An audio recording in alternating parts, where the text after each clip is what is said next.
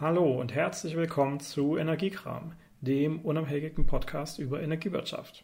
Mein Name ist Carsten Eckert und heute in der dritten Folge soll es um Kosten in der Energiewirtschaft gehen. Was kostet die Energiewende? Was kosten konventionelle und was kosten erneuerbare Energien? Und was steht eigentlich auf der Stromrechnung? Um sich diesem komplexen Thema zu stellen, habe ich drei Studien ausgewählt, die natürlich auch in den Shownotes verlinkt sein werden. Wir beginnen damit, wie die Rechnung eines ganz normalen Haushaltsverbrauchers aufgebaut ist. Die Stromkosten jedes Einzelnen entsprechen ganz und gar nicht den Handelspreisen an der Strombörse, sondern sind durch etliche Aufschläge wie Steuern, Umlagen und Abgaben deutlich erhöht.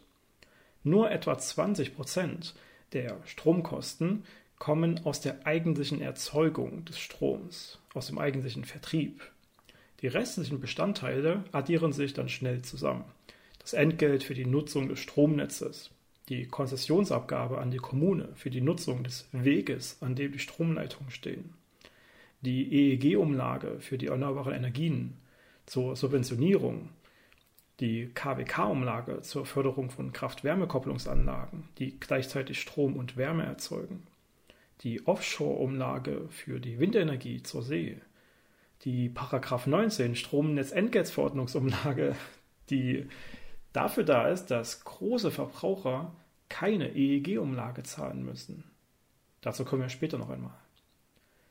Die Umlage zur Förderung abschaltbarer Lasten, zur Stabilisierung des Stromnetzes und schlussendlich die Stromsteuer und die Mehrwertsteuer. Aus dieser Aufzählung heraus erkennen wir, dass der eigentliche Erzeugungspreis des Stroms, der Handelspreis, vergleichsweise wenig Auswirkungen auf das hat, was am Ende auf der Rechnung steht. Die meisten dieser Abgaben haben schlussendlich den Sinn, die Energiewende voranzutreiben. Sie unterstützen und fördern erneuerbare Energienanlagen, Kraft-Wärme-Kopplungsanlagen und so weiter. Allerdings wurden und werden insbesondere auch fossile Energieträger und Atomkraftwerke schon seit jeher subventioniert. Passenderweise steigen wir an dieser Stelle in die erste Studie ein, die sich da nennt Was Strom wirklich kostet. Vergleich der staatlichen Förderungen und gesamtgesellschaftlichen Kosten von konventionellen und erneuerbaren Energien. Eine Studie im Auftrag von Greenpeace Energy vom Oktober 2017.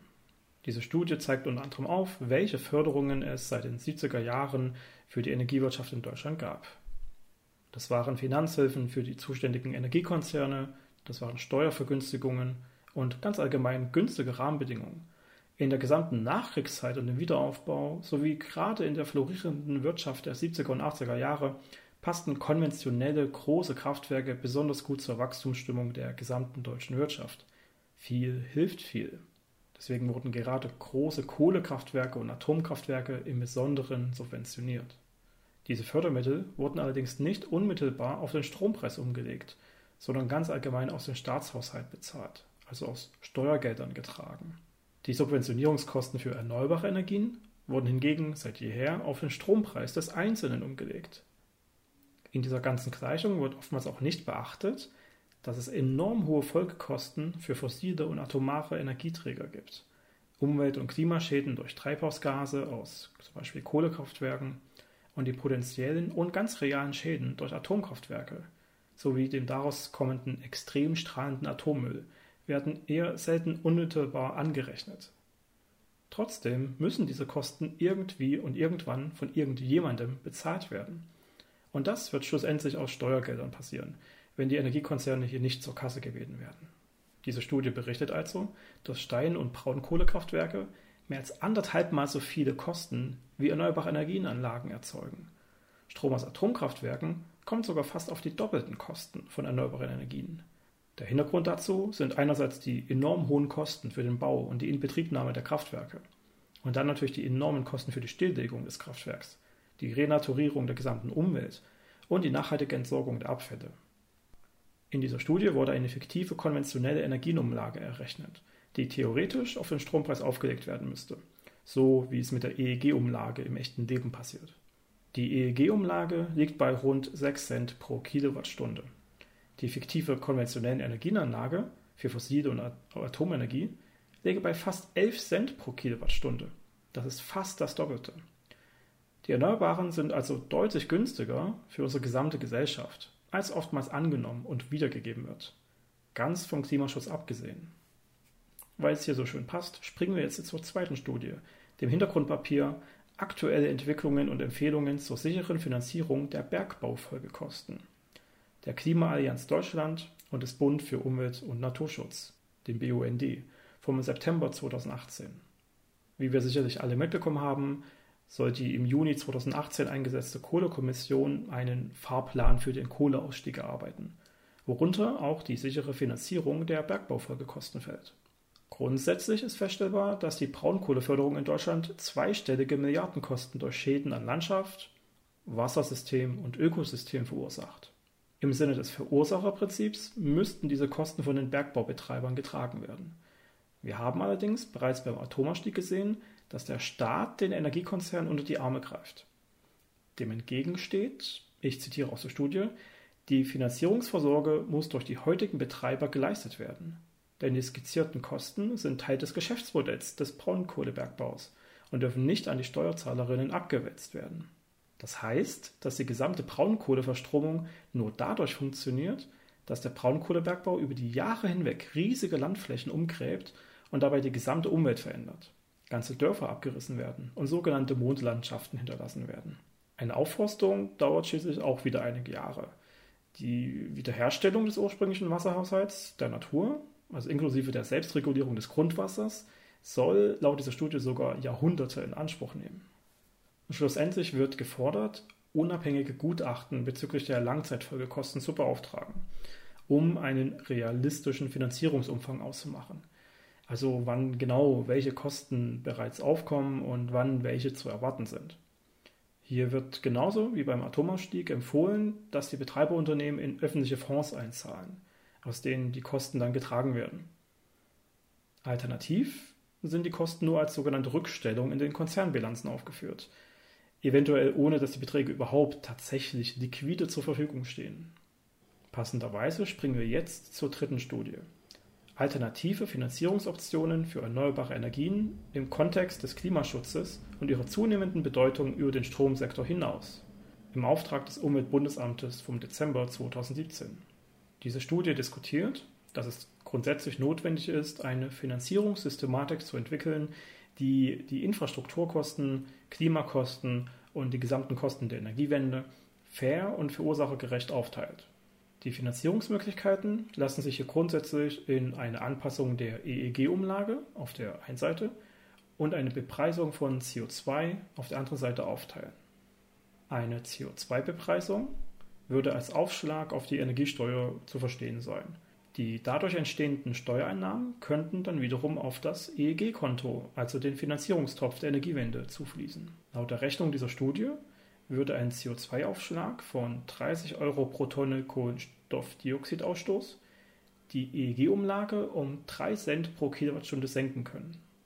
Den CO2-Aufschlag würden vor allem große Verbraucher tragen müssen, also vor allem Industrieunternehmen, aber auch Verbraucher von Heiz- und Kraftstoffen, während sich die EEG-Entlastung dann auch auf jeder Haushaltsstromrechnung, eigentlich auf jeder Stromrechnung, positiv bemerkbar machen würde. Die eingangs erwähnte alternative Finanzierungssystematik sieht eine Anpassung der EEG-Umlage vor. Dahinter stecken verschiedene Ideen. Zum Beispiel würde eine Erhöhung der Preise fossiler Energien diese wenig attraktiv machen und die Erneuerbaren wettbewerbsfähiger machen. Dadurch könnte die EEG-Umlage sinken, da die Erneuerbaren deutlich weniger gefördert werden müssten, da sie aus der Wettbewerbssituation heraus einfach attraktiver sind. Eine weitere Idee ist die Verbreiterung der Finanzierungsbasis des EEG. Das bedeutet im Klartext, dass aktuell gültige Ausnahmeregelungen zukünftig wegfallen müssten. Heutzutage werden ausgerechnet die größten Verbraucher, also beispielsweise Industrieanlagen, von der EEG-Umlage ausgenommen, auf Antrag, der Strom sonst für diese Unternehmen zu teuer werden würde und die Wirtschaftskraft der Unternehmen deutlich eingeschränkt wäre.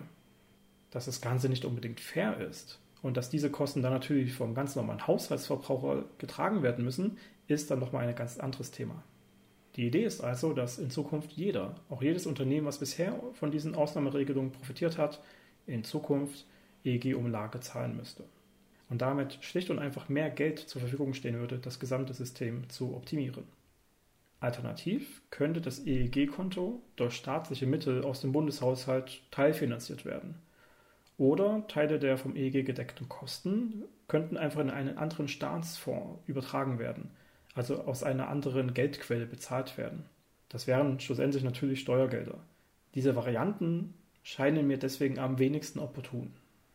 Die fünfte in dieser Studie vorgestellte Variante zur Anpassung des EEG wäre eine Kopplung der Umlagenhöhe an die Börsenstrompreise. Die Umlage unterliegt damit den natürlichen Preisschwankungen an der Börse und würde Marktsignale, also zu viel und daher günstiger Strom, bzw. zu wenig und daher teurer Strom, sogar noch verstärken. Diese Option könnte also die Ansicht, dass der Markt sich hier schlussendlich von alleine regelt, noch unterstützen. Klar ist, dass es hier schlussendlich darauf hinausläuft, dass fossile Energieträger und Atomstrom teurer werden müssen und auf der anderen Seite erneuerbare Energien günstiger und wettbewerbsfähiger werden müssen. Die für mich wahrscheinlichste Variante ist eine Erhöhung der CO2-Bepreisung, also dass eine höhere Steuer für die Emission von Treibhausgasen angesetzt wird.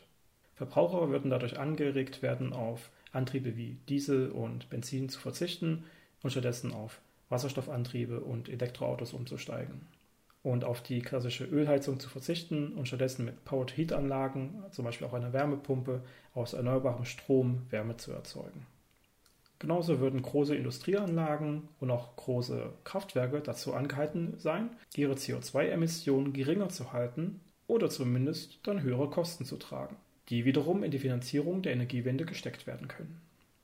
Auch in dieser Folge haben wir wieder gesehen, dass die Energiewirtschaft ein wirklich komplexes Konstrukt ist Bereits die Zusammensetzung der Stromrechnung eines normalen Haushalts ist kaum zu durchschauen.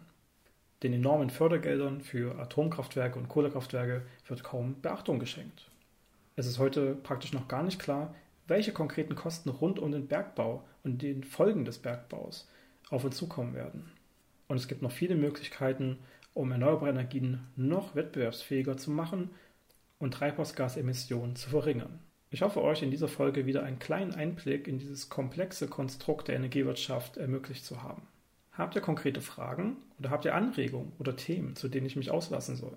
Dann schreibt einen Kommentar unter dieser Folge oder auf Twitter oder Facebook, LinkedIn, Xing. Das soll es für heute gewesen sein. Es war mir eine Freude.